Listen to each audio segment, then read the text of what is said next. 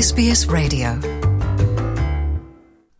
É, Luciana e ouvintes da SBS, duplo triunfo do Benfica sobre os dinamarqueses do Midtjylland, 3 a 1 agora na Dinamarca, depois dos 4 a 1 em Lisboa.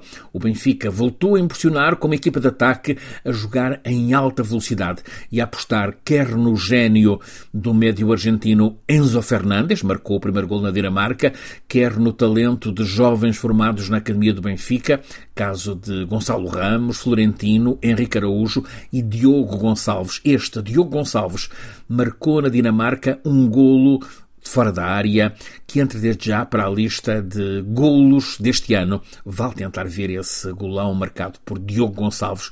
Foi o terceiro nos 3 a 1 do Benfica, na Dinamarca.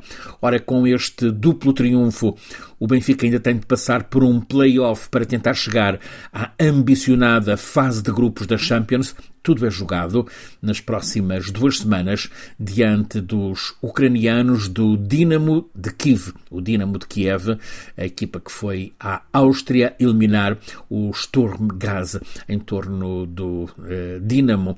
Uma onda de simpatia. É a equipa que está impedida pela guerra de jogar na Ucrânia. Está a utilizar um estádio na Polónia.